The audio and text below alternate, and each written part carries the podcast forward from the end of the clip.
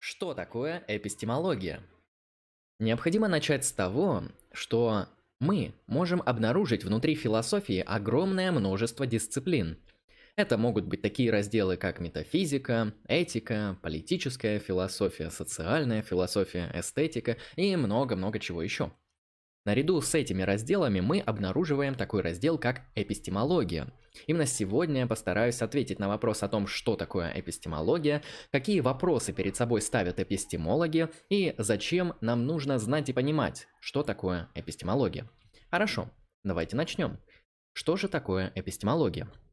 Дословно, если переводить с древнегреческого языка, то эпистемология – это учение о знании.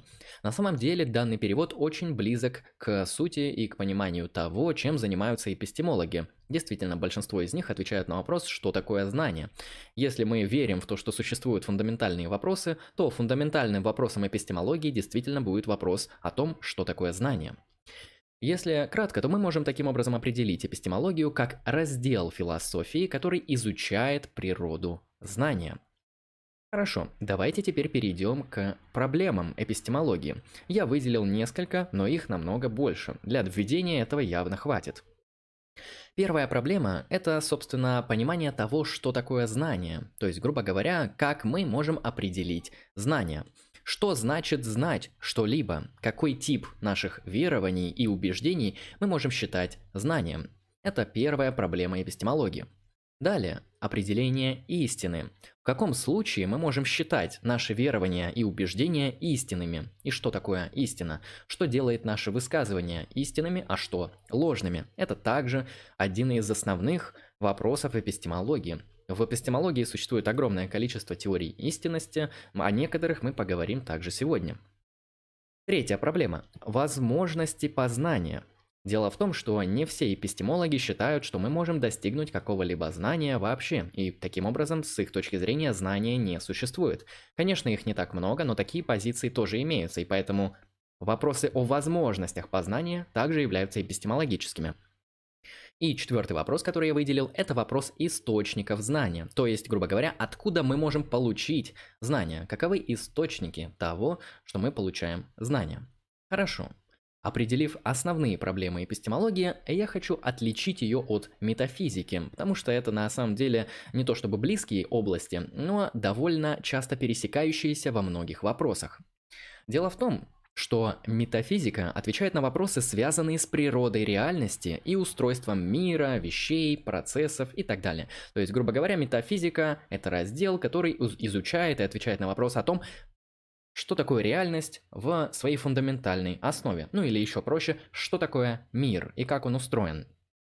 Давайте рассмотрим несколько метафизических тезисов, чтобы вы примерно поняли, как метафизические тезисы отличаются от эпистемологических. Ну, первый, довольно интересный, тезис из функционализма в философии сознания. Сознание существует как взаимосвязанная совокупность когнитивных функций. Второй тезис из компатибилизма в вопросе свободы воли. Мы поступаем свободно только тогда, когда действуем в соответствии со своими желаниями и предпочтениями. Это вопрос свободы воли. И третий вопрос, который я выделил, это позиция натурализма в антологии.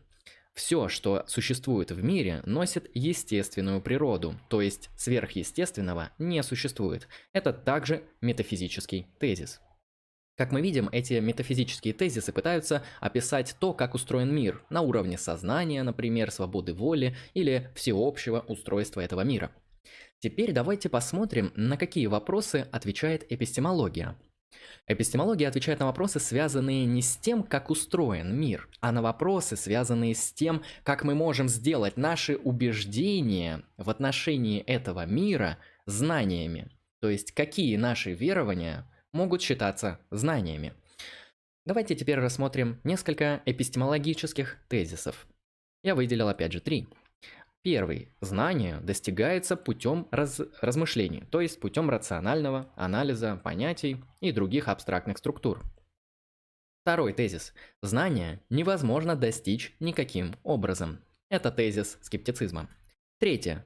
Истинными наши верования делает соответствие фактам. Это тезис, который говорит нам о том, что такое истина. Именно так мы можем отграничить эпистемологию от метафизики. Метафизика говорит нам об устройстве реальности, эпистемология говорит нам о том, какие наши убеждения являются истинами и как мы можем вообще познавать ту самую реальность. Как видим, они взаимосвязаны, но говорят о разном, конечно же. Я хочу начать с первой проблемы, которую я обозначил. Определение знания. Как раз таки является основной проблемой эпистемологии. Условно, конечно. Эпистемология отвечает на вопрос, как мы можем сделать наши верования, то есть убеждения о мире, знаниями. То есть, что делает нашу веру знанием. Давайте возьмем какой-то банальный пример. Человек наблюдает дерево. У него в голове является некоторый ментальный образ этого дерева. И мы можем задать вопрос. В отношении этого верования, является ли оно истинным? То есть, наблюдая за деревом, он знает, что перед ним находится дерево или нет? Довольно просто. Хорошо, давайте рассмотрим несколько понятий, и определений того, как эпистемология отвечает на вопрос о том, что такое знание. Соответственно, самое популярное определение знания в эпистемологии – это следующее. Знание – это обоснованное истинное верование, то есть наше убеждение, которое является обоснованным и истинным, является знанием. Примерно так. Как видите, справа диаграмма описывает примерно это соотношение.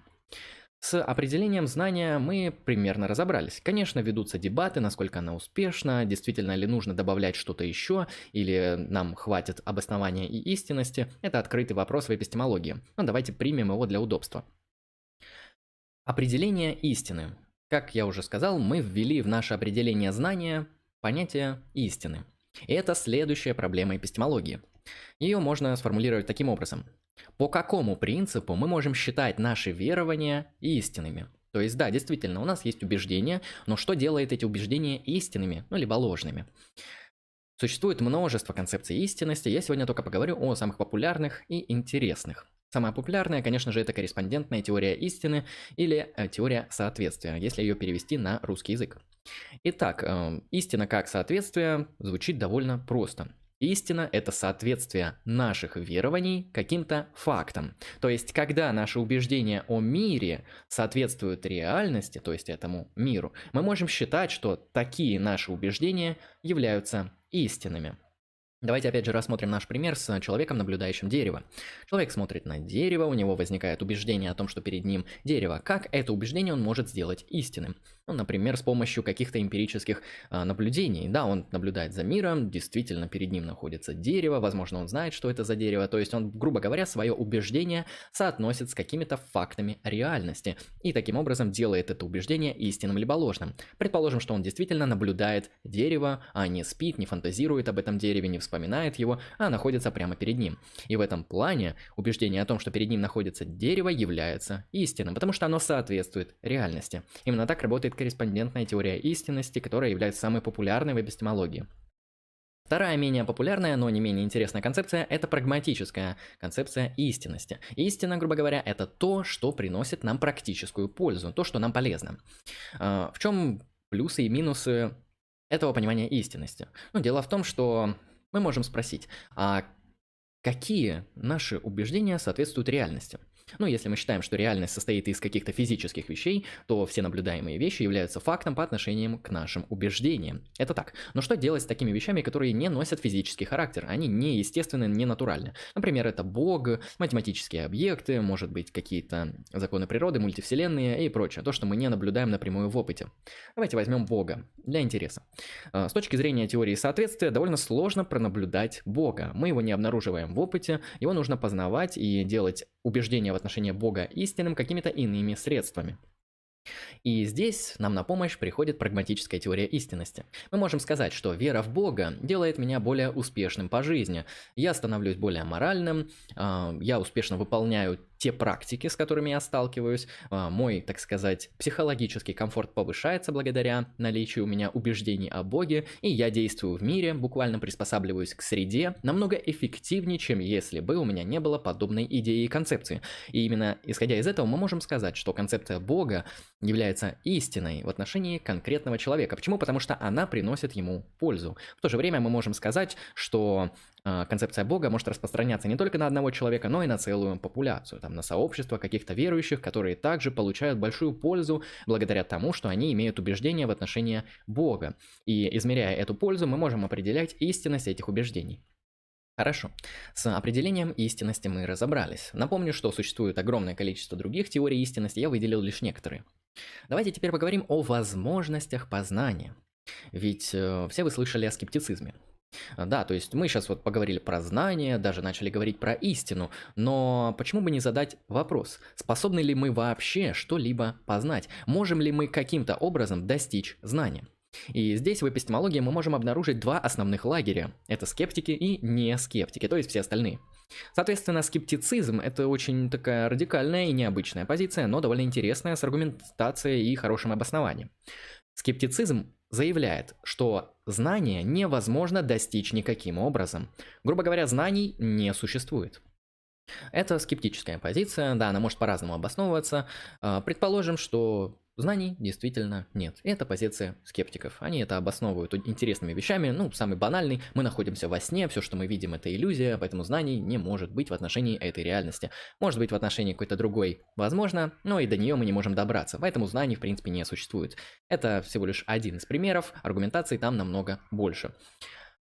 Не скептики. Это второй лагерь, который противостоит скептикам. Соответственно, довольно все просто. Не скептики, то есть все остальные, они считают, что вообще-то знания мы можем достичь. Они могут разделять ту самую концепцию знания как обоснованного истинного убеждения. Хорошо, ответив на вопрос о возможности познания, мы можем встать на позицию либо скептическую, либо не скептическую. Далее, например, если мы встали на нескептическую позицию, нам перед нами встает следующая проблема. Это проблема источников знания. То есть, каким образом и откуда мы что-либо вообще узнаем? Каковы источники наших знаний? Хорошо. Предположим, что мы действительно согласились с тем, что знание возможно, знание является обоснованным истинным убеждением, и истина – это в нашем случае соответствие реальности. Остается вопрос, как нам добраться до этой самой реальности? Как нам получить к ней доступ? Благодаря каким способам и методам? И здесь, опять же, мы можем выделить две самые популярные позиции в эпистемологии – рационализм и эмпиризм. Не буду раскрывать историко-философские подробности этого спора, который начался в новое время, перейду сразу к сути. Рационалисты считают, что мы можем добраться до знания о реальности путем нашего интенсивного интеллектуального размышления, то есть, грубо говоря, с помощью разума, с помощью нашей рациональности, с помощью абстрактного мышления, оперирования категориями, ну и так далее. Это позиция рационализма. Мы можем получать знания о мире путем интеллекта. Вторая противопоставляемая рационализму позиция – это позиция эмпиризма. Эмпирики считают, что мы можем добраться до знания о реальности только через перцепцию, то есть через наши ощущения. Грубо говоря, эти два лагеря разделяются по принципу, откуда нам черпать знания, откуда мы получаем это знание, каков источник этого знания. Рационалисты считают, что с помощью разума, с помощью ума, с помощью мышления. Эмпирики считают, что знания мы можем получать не только с помощью э, разума, но в первую очередь, конечно же, с помощью наблюдения за реальностью, с помощью зрения, слуха, осязания, ну и других органов чувств, которые нам предоставила наша уважаемая эволюция. Это основной спор про источники знаний. Раскрыв эти четыре проблемы, давайте посмотрим, как мы все это можем объединить и как это вообще все работает. И какая же здесь взаимосвязь с той самой метафизикой. На слайде вы можете видеть нашу знаменитую картину. Человек мыслит дерево. Хорошо. А, соответственно, справа мы можем наблюдать реально существующее дерево о реальности этого дерева нам говорит, например, какая-то онтологическая картина мира. Да, дерево является естественным объектом, естественные объекты существуют, ну и, собственно, наша онтология постулирует реальное, независимое от нас существование этого дерева. Предположим, это так. И мы наблюдаем за этим деревом. У нас есть определенный ментальный образ в голове. Это то самое верование, то самое убеждение об этом дереве, о котором я говорил ранее. И, соответственно, а, как мы можем сделать наше убеждение об этом дереве истинным? Например, с помощью корреспондентной теории истины, которую я описал ранее, то есть теории соответствия. Давайте просто возьмем наше верование и возьмем реально существующее дерево и соотнесем это убеждение с этим реально существующим деревом. Как видим, верование данного человека, что перед ним находится дерево, ну, в данном случае будет являться истинным, потому что его убеждение соответствует реальности. Именно так мы можем выстраивать различные эпистемологические концепции и отвечать на вопрос о том, что такое знание, что такое истина и каким образом мы можем достигать этого знания и истины. А теперь давайте зададимся вопросом, который на самом деле не менее важен. Зачем нам нужна эта эпистемология? Что она нам может дать и как нам ее вообще применять? Ну, в первую очередь, конечно же, эпистемология нужна нам для того, чтобы отличать знание от незнания. Так как эпистемология определяет то, что такое знание, мы его с легкостью сможем отличить от того, что знанием не является. Далее, эпистемология, конечно, пригодится нам для того, чтобы определять истинность тех или иных суждений и убеждений. Да, какой-нибудь человек вам говорит о том, что он был вчера в, в магазине. Но как определить истинность данного суждения? Ну, можно уточнить какие-то факты, можно спросить свидетелей, можно собрать какие-то а, иные эмпирические данные, но вы сами понимаете, что вопрос о том, как определить истинность суждений, также является концептуальным. И ища ответ на то, был ли тот человек в магазине, вы будете применять корреспондентную теорию истинности, то есть вы будете искать факты в реальности, которые соответствуют его убеждению, и таким образом вы скажете, что он либо прав, либо он ошибается, или лжет. А далее, конечно, эпистемология пригодится нам для того, чтобы различать источники знания. Дело в том, что, как я описал ранее, источников знания может быть как минимум два. Да, мы можем получать знания с помощью наших рациональных каких-то операций, размышлений, то есть априорно, независимо от опыта и абстрактно, ну, либо как раз-таки наблюдая за какими-то фактами мира, чем чаще всего пользуются, естественно, научные испытатели и ученые. Источники знания важно всегда анализировать и различать, насколько они релевантны, насколько они достаточны для того, чтобы обосновать что-то и подтвердить истинность. Эпистемология нужна, чтобы решать проблемы обоснования наших суждений. Дело в том, что наши суждения, помимо истинности, имеют еще и критерии обоснования. Мы их можем по-разному обосновывать. Какое-то обоснование будет сильным и качественным, и делать наши убеждения действительно истинным, но какое-то будет слабым, недостоверным, возможно, ложным, и этого обоснования не будет хватать для того, чтобы сделать то или иное суждение истинным. Ну и вообще-то эпистемология нужна, чтобы быть немножечко умнее. Всем спасибо за внимание, с вами был Андрей Лемон. Вы были на канале Lucky Strike Философи. Изучайте эпистемологию, разбирайтесь в философии и, конечно же, подписывайтесь на наш канал Lucky Strike Философи.